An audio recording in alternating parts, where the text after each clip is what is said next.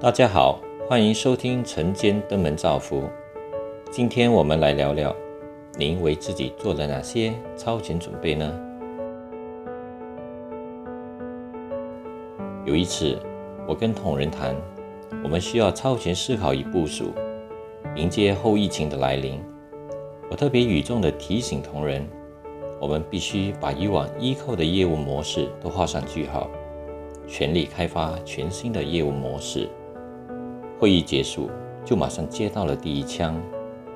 有客户来询说要停止组织修炼的辅导案，因为经费拮据，资源有限，前景迷茫啊。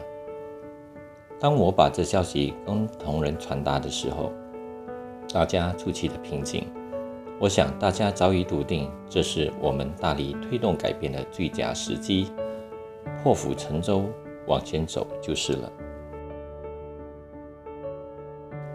新冠疫情的冲击是我们无法阻挡的，全世界均被肆虐。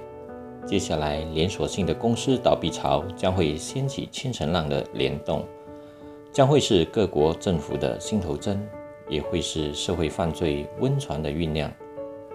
我们同仁还开玩笑地说，隔壁家有人被炒而失业，我们会说这是经济萧条；如果发生在自己的身上时，我们会说，这是事态大条了。您的关怀决定您的在乎，您的在乎则决定了您对事情的回应方式。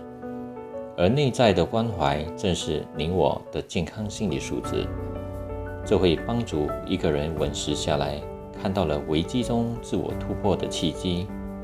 如果人们常运用关怀的张力来回应时代的发生，好多事情是有迹可循的，是可以超前准备的。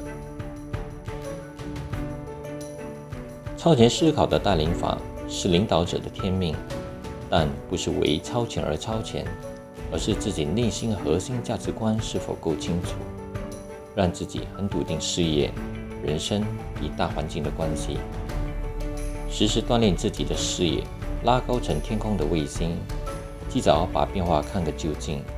自然无需担心变化带来的冲击。让我们也来自我对话，问一问自己：您为自己做了哪些超前准备呢？欢迎您留言分享。